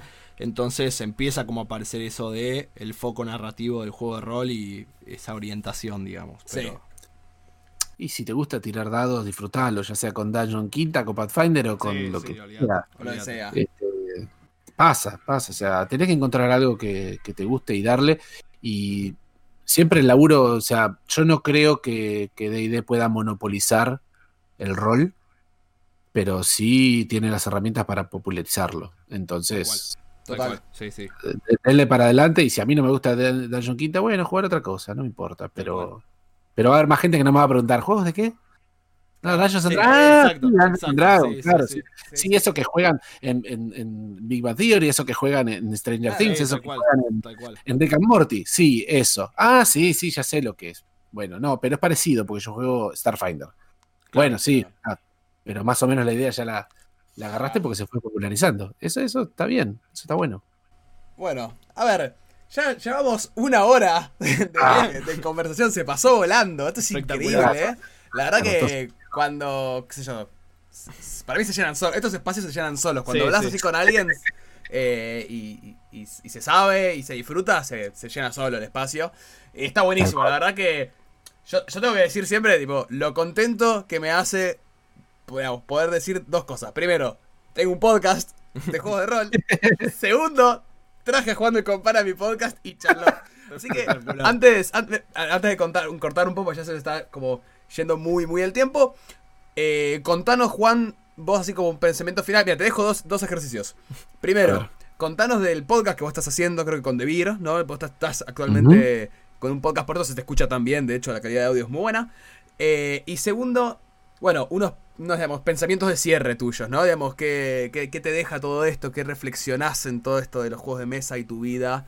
Eh, y nosotros somos los dos jóvenes, los dos niños sentados en tu regazo escuchando tus historias mientras fumás tu pipa. Pongan, eh, al claro, pongan la fogata, Claro. pongan la fogata. Pongan la fogata que tipo, eh, el gran Juan va a hablar. No, no, claro, no. Claro. El vejete, viste, estoy ahí tipo Gandalf dándole la pipa y mirando al horizonte. Claro, pero bueno, sí. Tu podcast, contanos de tu podcast qué onda y, eh, bueno, estos pensamientos finales tuyos. Eh, a ver, uno de los proyectos que nace de Devir, una de las cosas que hacemos cuando empieza la, pandemia es empezar a interactuar muchísimo entre las distintas oficinas de Devir, ¿no? Porque tenemos como ocho oficinas alrededor del mundo. Entonces empezamos a, a tener reuniones cruzadas y, y dejo de estar aislado. Eh, yo en particular, se empiezo a tener reuniones de marketing, reuniones de redes, reuniones de juego organizado. Y uno de los proyectos que, que nace de ahí es hacer un podcast que se llama Manual de Supervivencia Lúdica. O sea, porque tenemos eh, Debir TV, por un lado, que se hace en España. Había otro, otro parecido en, en el canal de Debir Latam, este, que se hacía desde Chile, pero ahora con el tema de la pandemia se hizo más complicado. Sí. Este, entonces resurge este proyecto de hacer un podcast así, genérico, o sea, sobre juegos de mesa, juegos de cartas, juegos de rol eh, y demás, y demás yerbas, con gente de distintas oficinas. ¿no? Esto lo, lo propone Matías Arjona, que es marketing de, de Viraméricas, lo suma a Cristóbal, que es eh, de Chile, lo suma a Fernando de México, lo suma a Giovanni de Colombia y me suma a mí. Entonces, arrancamos, tenemos unos, unos pocos por ahora que publicamos cada 15 días hicimos eh, uno así sobre eh, genérico, sobre la afición, ¿no? Sobre esto de, cómo entramos nosotros en la afición, cómo entramos en Debir, eh, otro sobre cómo hacer para atraer gente a, a los juegos, no necesariamente los juegos de mesa, pero eh, consejos o qué hicimos nosotros y todo ese tipo de cosas. Eh, después, bueno, hubo uno, un especial sobre, sobre Yugi, el último. Eh, vamos a sacar, creo que el del viernes que viene, sobre rol, justamente. Qué bien, todo Este, bueno, justo. Sí, sí, sí. Justo. Y, y tenemos, tenemos varios más en, en parrilla, o sea, no. Queremos como dar otra mirada, ¿no? De, de no, no, no tanto del lado consumidor, o sea, sabemos que tenemos la camiseta de la empresa, no te vamos a. Vamos a hablar de cualquier cosa, pero es un podcast de Debir. Eh, es para que, Claro. que la gente también lo sepa, pero también que nos conozca, ¿no? Porque creo que una de las cosas más, más valiosas de Debir así globalmente es esto de que somos muy gamers, ¿no? Desde que nace en Brasil con eh, gente que, quería eh, publicar cómics y después rol y después eh, Magic y después Catán. Y bueno, todavía sigue, sigue siendo eso. Entonces, bueno, esta nueva generación, podríamos decir, de, de DeVir Latinoamérica, estamos teniendo un, espacio en el, en el, podcast de Manual de Supervivencia Lúdica. Y después, a ver, como, como reflexión, hay una cosa que a mí me, fascina, que lo escuché resumido dentro de Vir, pero que, realmente me, fascinó y me hizo encariñarme mucho con, el proyecto de, la empresa, que es esto, que es a todo el mundo le gusta jugar, no a todo el mundo le gusta jugar a lo mismo. Entonces, eh, en todos estos años, desde el año 92 que he redescubierto los juegos hasta ahora, el 2020, eh, mi fascinación por los juegos no, no bajó, simplemente fue fluctuando de un lado a otro y pude descubrir, redescubrir, conocer gente, eh, desconocerla, pelearme, llevar a mis hijos a dar la vuelta al mundo. Hay un millón de cosas y creo que, todo el mundo debería tener un espacio lúdico. Creo que es un espacio... Eh, o sea, los juegos casi que cuando uno se pone filosófico, ¿no? Se define como algo, un espacio eh, propio, libre y donde uno vuelca un montón de cosas, juega y, relaciona un montón de cosas que después, después se lleva a la vida, ¿no? juega en un espacio seguro y libre, con reglas determinadas, y, lo que aprende ahí se lo lleva para afuera. Entonces me parece que sería indispensable que todo el mundo juegue. Ahora, no podemos encapricharnos en, a mí me encanta Catán, todo el mundo tiene que jugar Catán ocho horas por día. No, no, no. Si yo quiero jugar Catán ocho horas por día, está todo bien, encontrarte con quién hacerlo. Sí creo que todo el mundo debería probar Catán. Y creo que todo el mundo debería probar un juego de rol. Y tal vez no uno, tal vez más de uno, porque la experiencia de rol puede ser muy subjetiva en función de con quién lo jugás, a qué lo jugás. Pero digo, si a vos te captura la, idea, che, qué interesante la idea de rol, bueno, ¿sabes qué? Vas a tener que eh, prepárate para probar varios hasta que encuentres, porque si la experiencia te parece interesante, vas a encontrar un juego de rol que te guste y vas a encontrar un grupo de rol con el cual te sientas cómodo y puedas jugar una buena campaña. O sea, las anécdotas que te da una buena campaña de rol no te las deja nada. Es una película de la cual te apropiaste. O sea, yo hoy todavía me siento con mis amigos y digo, boludo, ¿te acordás esa campaña de D&D donde casi nos morimos, pero... y nada, y surge todo, todo ese espacio compartido hace, hace 30 años. Es muy, bueno que, es muy bueno que en nuestro primer capítulo decimos ese tipo, literalmente, nuestro primer capítulo del podcast habla de cómo Rola a nosotros nos deja esas anécdotas.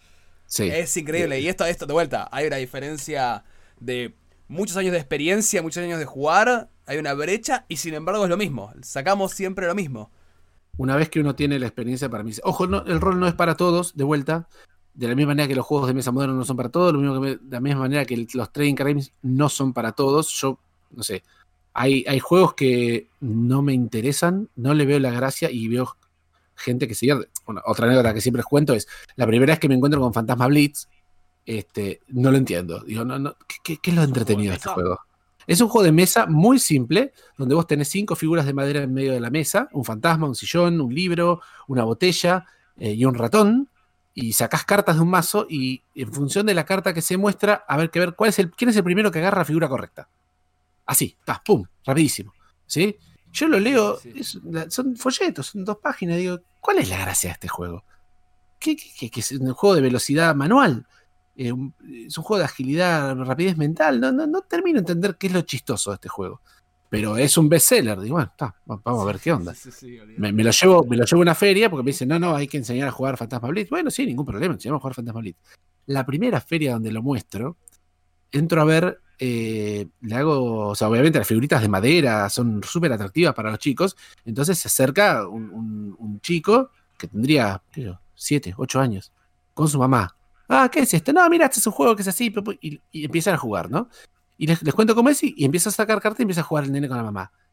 Se mataron de risa, pero mal, violentamente. El, adulto, el adulto no podía creer como el pibe le manoteaba el ratón siempre. ¿Entendés? Y, le ganaba. Y los dos a carcajada limpia. Te dije, no, acá está. E, esta es la magia del juego. No es un juego para mí, es un juego para él. Es un juego para este chico de 8 años y su mamá. Este, y, y perdón, y hay un montón de adultos que les encanta Fantasma Blitz. Ay, no, ok, no es mío, no es para mí. Este, yo puedo jugar eh, DD o Starfinder y por ahí sí puedo disfrutar la llamada de Cthulhu, pero tampoco es tan para mí. Este, entonces, creo que toda esta experiencia me deja eso, ¿no? De hay que encontrar el juego adecuado y hay que darle un espacio a lo lúdico. Es muy, muy enriquecedor. Este, y, y con eso de, de banderas que yo sigo, viste, jugando y sigo enseñando y sigo trabajando y me encanta tener este laburo, que obviamente no es rosas todos los días, pero, pero me deja estas satisfacciones, ¿no? Estas cosas de decir, este pibe que se llevó el fantasma Blitz hoy la va a pasar bien con su mamá un montón de veces.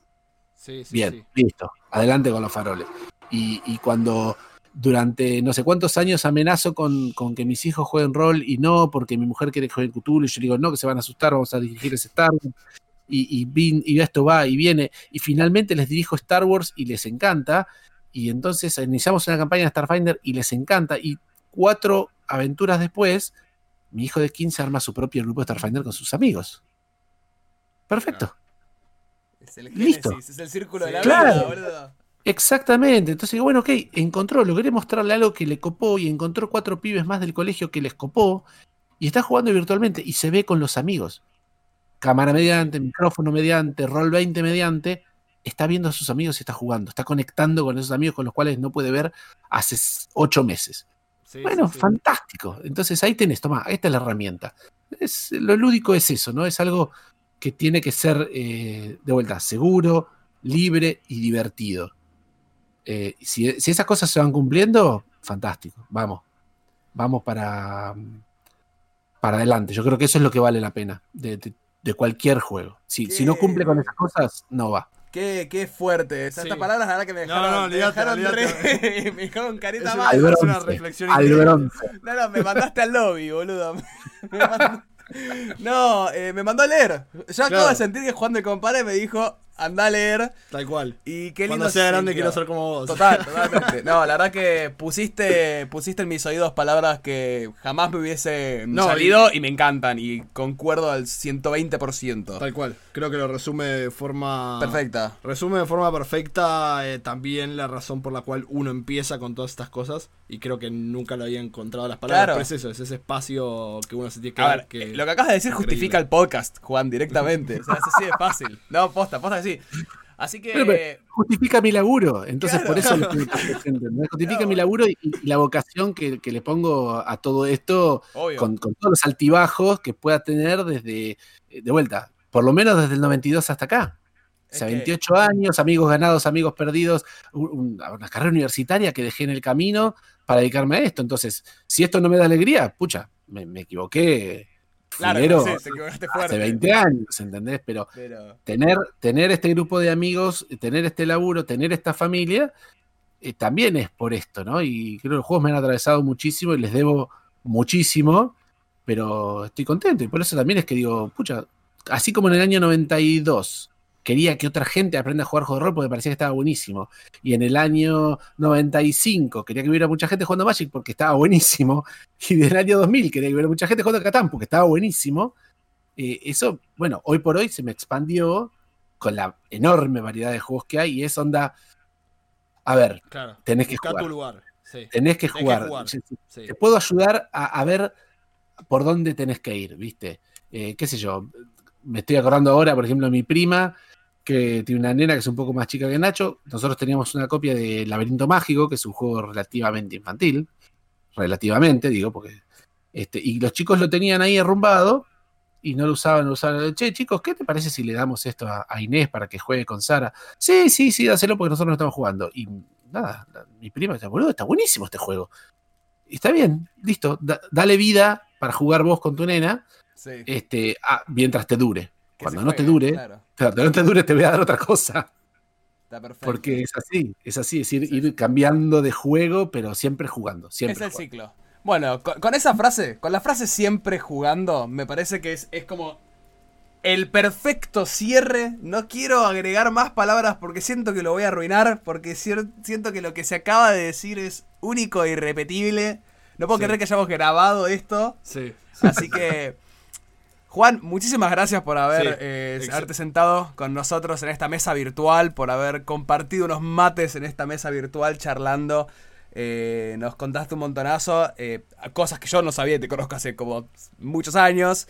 Eh, de vuelta, siempre otra. Ahora se suman más motivos por los cuales estoy contento de decir, yo conozco a Juan del Compare. Yo- o sea, es así de fácil, la Yo verdad. decir, yo puedo compartir, yo compartí un evento con Juan del Compare, puedo decir. Claro, Axel también. Entonces, la verdad, Juan, muy. Después, después, sí. me lo chapa, después me lo chapa me dice, no, te mandas la pasta. me estás ayudando, Nico. Muy bien, bueno, la verdad, Juan, muchísimas gracias. Eh, ojalá en futuros capítulos del podcast te, podamos volver a tener. E incluso si llegamos a hacer cosas más en vivo, Sí. que puedas estar. Sí, sí, sí. Tomarnos una birra, jugar unos juegos de mesa. La verdad que Seguro. Más que más que encantado. Así que nada, muchísimas gracias, Juan, de corazón. Muchísimas gracias y- chicos. Así que bueno, ahora ahí cortamos y bueno, volvemos al, al resto del capítulo. Espectacular. Buenísimo. Bueno, qué, qué entrevista. Sí, la Esa- verdad que me, me pareció increíble, se dio de forma muy natural. Esa última y- frase, ¿no? Sigan sí, jugando. Sí, sí, creo que Juan, sus últimas reflexiones A mí me dejaron, pero boquiabierto. No, me, me dejó. Sí. Mar- marcan mucho, creo, justamente lo que, lo que me trajo a todos estos hobbies, a Magic, a Sí. rol y demás, que es eso, es encontrar ese espacio lúdico. Ese y espacio me pareció, me pareció increíble esa reflexión y nada, me- me- la verdad que me, encantó. Para mí sí, le, le puso, le puso justamente, le puso palabras, le puso como la palabra justa a las cosas que quizás vos y yo hemos charlado por noches enteras y meses eh, desde que empezamos esto, ¿no?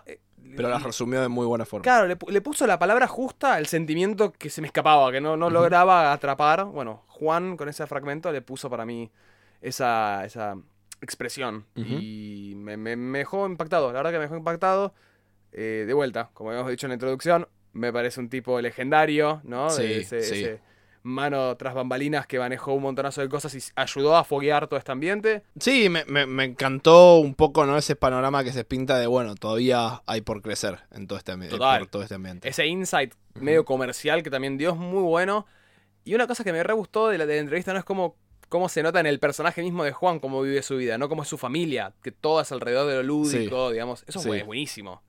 Digamos, es, es- a ver, es una noción, claramente no replicar, pues, no hay que imitar a nadie, pero digo, pero claramente eh, es una noción que me gustaría tener, ¿no? El, poder impartir ciertas ideas o valores eh, en un ambiente de amistad, en un ambiente familiar, Sí. el que fuere. Digo, poder ser, creo que Juan justamente es, es es el gran Wololo, es el gran monje de Age que fue evangelizando gente. Sí, sí, sí. Me parece que eso es. Es eh, que se siente un poco así cuando uno introduce gente a este mundo, ¿no? A todo Claro. el mundo de juegos de rol, juegos de mesa. Se siente así, se siente Sí. como los convertí. Claro, y de una manera le ayudaba justamente a convertir toda una región. Sí. Eh, lo mismo con Magic y lo mismo con Pokémon y con todos los juegos que él venía hablando, más con ahora con Devir.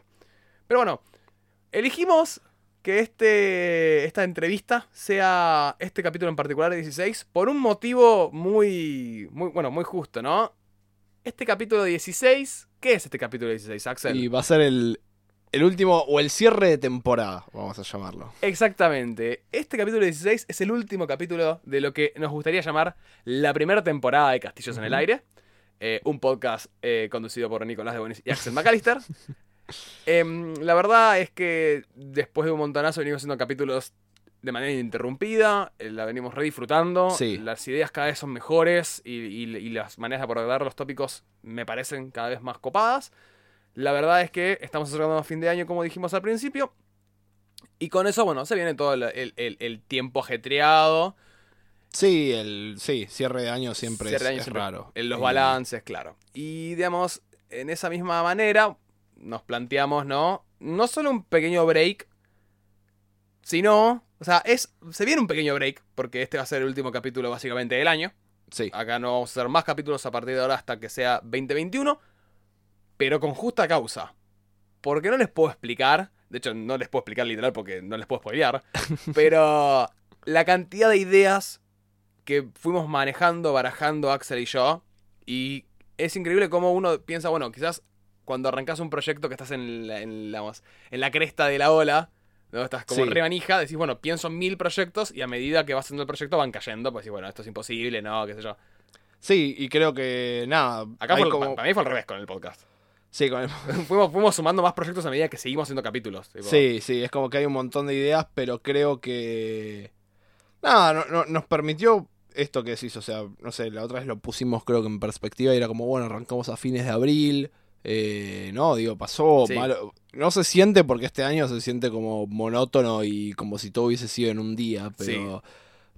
Yo sigo en marzo todavía. Claro, pero la realidad es que pasó un año entero y esto fue como nuestro proyecto que creamos porque, bueno, había tiempo en cuarentena Sí, y nada, y se convirtió en otra cosa que creo que queremos seguir a futuro y con un montón de ideas más. exacto. Entonces fue como, bueno, ok, tal vez esta pausa no solo nos permite, como decís, una pausa, sino tra- tratar de implementar varias de las ideas que tenemos. Exactamente. Entonces, estos meses que vamos a estar en un en una pequeño, pequeño averno, digamos, creativo, en realidad vamos a estar con muchas más ideas, eh, Preparando cosas pegando cosas. para el- Preparando la segunda cosas. temporada. Sí. Eh, sí, la verdad es que me gustaría poder decir algo, pero es como, no, es demasiado. Hay muchas cosas, hay, hay gente con la que hablar, hay, hay cosas por hacer.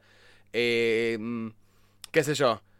Quizás preparar un es- espacios eh, de vuelta. Literal espacios físicos Literal y, espacios, y o sea- mejorar un poco el ambiente en el que grabamos. Hay, hay toda una cantidad de cosas, de proyectos que queremos hacer, cosas que fuimos de hecho diciendo a medida que fuimos grabando capítulos. Tenemos un montón de conocidos que se manejan en el ambiente, podemos hacer un montón, un sinfín de, un sinfín de cosas, sin duda. Se vienen un montonazo de proyectos, me parece. eh, que bueno, justamente Axel y yo tenemos como bastante la fuerza para hacerlo, tenemos las Sí. ganas, tenemos el, la ambición. Así que Es cuestión de ponerle. es cuestión de poner pilas. De ponerle cuerpo y bueno, O sea, eso viene este, este tiempo. digamos. Exactamente, son estos dos, tres meses que nos van a dar un respiro. Eh, Axel y yo suele pasar mucho como nace este podcast, es más allá de la joda del nombre, ¿no? literalmente construyendo castillos en el aire, eh, que es una frase que a mí me gusta mucho, donde nada, ¿no? Uno imagina cosas, crea como esas, esas ideas Sí. utópicas en el cielo y bueno, queda en uno mismo poder. Darle formas. sí. Darle formas. Darle forma, qué forma toma, digamos. Claro. es, eh, va a ser sentar a vernos, a ver eso, digamos, a, Sí. a cómo le damos forma a estas ideas que tenemos. Y nada, que con suerte nos permitan volver con todo en una segunda temporada. A ver, pero bueno, ya que estamos dando el cierre del año, con todo cierre de año, viene un balance. Sí. ¿Qué opinás? ¿Qué, ¿Qué te deja el podcast a vos? No sé, para mí fue. Lo dijimos creo que al principio. Fue un podcast que salió porque era las ganas de, de discutir cosas que ya de por sí discu- discutía o no, o no, no tenía del todo el espacio. Y era como, Claro. bueno, lo quiero hacer con alguien y era con vos. Eh, y nada, fue eso de decir, bueno, todas estas cosas que me interesan de rol las puedo discutir con Nico, sí, ok. Y el formato era podcast en ese momento porque es un formato que a mí me encanta. Sí. Eh, veremos si ese formato Si, se- si se se expande, expande, o, no o lo que fuera. más que eso, pero... Eh, pero bueno, nada, era, era un poco eso. Y creo que nada, hemos pasado por un montón de temas variados. Creo que hay muchos más temas para, para seguir tocando. o sea, Mucho. hay, todavía hay notitas con temas Sí. temas a revisitar, que ya lo hemos hecho, pero que nos eh, que es algo que, que pasa, digamos. Es como, bueno, revisito esto y de repente surgen nuevas cosas.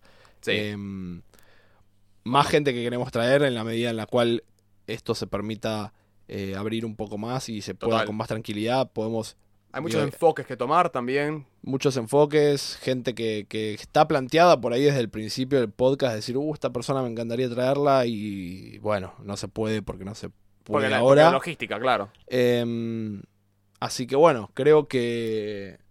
No sé, ahí era eso. Es, es, el balance que yo hago es que me encanta, es un proyecto que me encantó arrancar, Sí. pero que bueno, que se vienen más ideas. Más cosas, sí. Es como. A ver, por mi parte, sí es un proyecto que me encantó arrancar. Y es un proyecto que es muy gracioso como me fue dando más manija de vuelta. Fue como una bola de nieve en Sí. la cual fue, ok, no, cada día estoy más manija, estoy pensando más cosas. Me acuerdo que el, el punto, digamos, el punto donde dije, ah, ok, esto es re en serio y, y- y me encantó. Cagate de risa, pero fue el capítulo 8, que es el capítulo que hacemos con Evan. Sí. ¿no? La mitad, literalmente, de esta temporada. Eh, ese capítulo me voló, me encantó, me encantó el tener a alguien acá charlando con nosotros. sí, sí, y, sí. digamos, y alguien como encima Evan, que tiene un montonazo de ideas que aportar. Tipo, como que sin duda es una tercera pata en este podcast. Esto yo considero que el podcast un poco que también lo armó él porque ayudó con el arte todo el Sí. tiempo y dio opiniones al principio, siempre estuvo presente. Sí, sí, sí, Entonces, totalmente. eh, to- totalmente, tipo, ese es un gran saludo y un gran aplauso a nuestro colaborador detrás que es Evan. Eh, ya siempre pasamos el, el chivo, pero bueno, arroba freuevan es el, el Instagram donde sube mucho arte y bueno, toma comisiones. De vuelta, nuestras portadas, cosas como nuestras portadas de los podcasts que son increíbles, las pueden pedir a Evan, que encima tiene unos muy lindos trabajos, un muy lindo portafolio, un también muy accesible precio, así que recomendadísimo. Eh, pero bueno, a mí me pasó eso, que empecé con este proyecto re lindo, estuvo buenísimo. Me encontré discutiendo de cosas de las cuales yo realmente no, no, no, nunca había puesto la idea teórica, Sí. ¿no? Digamos, de, de- de situaciones de pensar, bueno, charlando sobre, eh, ¿cómo te digo? La fluidez del combate, como fue el capítulo pasado. Eh, hablando de, a ver, bueno, lo de compromiso, respeto, Sí, eso y comunicación son cosas que... Que era ponerle palabras a cosas que por ahí ya intentábamos hacer porque teníamos nuestra experiencia de, bueno, Claro. de dirigir juegos en dealers, que bueno, al ser un ambiente por ahí más... eh, no, que, no- que no estás corriendo en tu casa para unos amigos, estás Claro. corriendo a veces para gente que con la que no tenés tanta y que busca una, relación, y busca una experiencia y particular. que busca una experiencia, claro, tal cual, porque era gente que por ahí paga por ese espacio. Claro, Entonces teníamos como una experiencia de decir, bueno, lineamientos fijos. claro, pero era de repente ponerlo en palabras y Y de Y me, y me pasa que, digamos, a mí por lo menos como máster, ¿no? Yo soy una persona que por sí, siempre lo digo, me gusta como estar leyendo y constantemente actualizándome o viendo que puedo mejorar. Eh, de repente este podcast, en, en, en- no en lo que yo encaro, que era por ahí la parte de, bueno, qué contenido creamos, qué contenido sacamos, era de repente encontrarme con, che, estas son cosas que, de las que yo quisiera hablar, de las que me gustaría, no como que de repente las hago propias y digo, ok, esto también es algo que puedo mejorar Claro, en sí, mi mesa total, y se total. vuelve como... A ver, es la, es la idea de que cuando uno, por ejemplo, cuando uno escribe algo y lo pone en palabras, de repente te- lo, lo, lo apropias más, lo Sí, absorbes sí, más, digamos, cuando charlas, cuando lo investigás. De repente das cuenta que hay un montón de esas cosas que yo incluso no estoy aplicando que podría mejorar. Sí, sí, por eso. Entonces, eh, de, de vuelta, lo del combate en el capítulo pasado a mí me, me quedó muy bien grabado. Entonces, tipo, listo. Es algo que sin duda de acá al futuro voy a aplicar. Entonces, me parece que hablamos de todo. Hablamos de todo, un montonazo de cosas. Hablamos de cómo ser un jugador, cómo ser un máster, eh, cómo ser un- una dinámica de mesa. Hablamos de, eh, de Génesis. Hablamos del combate. Hablamos de crear personajes. De Hablamos perfiles psicológicos de jugadores. perfiles psicológicos. Hablamos de, de Génesis. Tipo, hablamos de un montonazo de cosas. Dijiste de Génesis dos veces. hablamos de Génesis, pero. eh, digamos, un montón de cosas en las cuales yo aprendí, vos aprendiste. Sí. Supongo que a alguien que habrá escuchado aprendió algo le gustó. De hecho, la cantidad de feedback, la verdad que es algo de lo que más me gustó, que mucha gente con el Instagram, eh, digamos, respondiendo, consultando, tirándome tipo ideas de campañas, escribiéndonos por el privado. Eso que siempre me gustó un montonazo, que se generó y que la- realmente disfruté mucho. Así que se va un buen año, o sea, no un buen año, se va un buen año de podcast, se va un buen Sí. proyecto en realidad. eh, bueno, para mucha gente fue un buen año 2020 igual, a pesar de todo, y, y lo respeto y lo entiendo. Pero a nosotros, para mí, se me va un buen podcast, Proyecto. un buen proyecto anual, que sin duda van a ser unos meses donde voy a extrañar juntarnos a grabar de manera cada dos semanas y pasar horas editando los capítulos, pero todo es por un buen, la causa, un buen fin. Sí, si querés podemos mencionar como los puntos que queremos como, al menos en esta etapa, mejorar. Sí, Creo. Que tienen que ver más que nada con el espacio en el que estamos grabando, darle un poco de, de trabajo. Cariño y trabajo a este lugar. Em, ver de expandir, o es la idea de expandir, eh, como decimos, la, el formato. En El el, formato. cual- en el incluir un poco, que incluir más imagen, hacer más, qué sé yo. Tal vez videos si podemos. Sí. Em, tratar de buscar más eh, interacción en cuanto a redes sociales, que sabemos que por ahí es algo que venimos flaqueando un poco Total. y sí. que, nada, es, es un, un Ah. espacio al que contribuye al podcast. Es que, a ver, en ese sentido también, también hay que hacer un, un- nobleza obliga a decir, hay parte del trabajo que tendríamos que hacer con más gente, en realidad, que, Sí. no, no- que quizás nosotros dos solos, como nos vinimos manejando, es un poco más difícil, entonces, bueno, hay un montonazo, por eso digo que también hay que charlar con gente, hay que ver qué se puede lograr, qué no se puede lograr, qué es feasible, qué no, eh, armar más una comunidad, ¿no? Hay un montonazo Sí, de sí. cuestiones que nos encantaría mejorar y que sin duda vamos a apostar fuerzas y, y recursos y, y tiempo y cariño en mejorar. Tal cual. Así que Mirá, por, por este año que se fue, por este esos 16 capítulos de podcast, que encima 16. Un número que no es poca cosa en The Génesis. Te propongo, que con, Numerología en todo. te propongo que con nuestros dos vasos de agua, un brindis Me gusta. por una segunda temporada de Castillos en el De Aire, Castillos en el aire. por proyectos y por un buen cierre. ¿No? Salud. Salud. Dos veces porque es con agua. Perfecto. Y eh, me parece que, como cerró la entrevista, me parece que tiene sentido cerrar este capítulo. Tal cual. Sigamos jugando. Sigamos jugando. Gente, sigan jugando, no dejen de jugar, no dejen de hacerse ese espacio lúdico. Nadie lo podría haber dicho mejor que el único inigualable Juan del Compare. Ármense en el espacio un tiempo lúdico y sigan jugando. Y bueno, después de 16 capítulos, Axel, ¿qué fue lo que estuvimos haciendo? Construyendo castillos en el aire. Perfecto, bueno, muchísimas gracias y nos estaremos viendo En la próxima temporada. temporada. Hasta luego y buen año.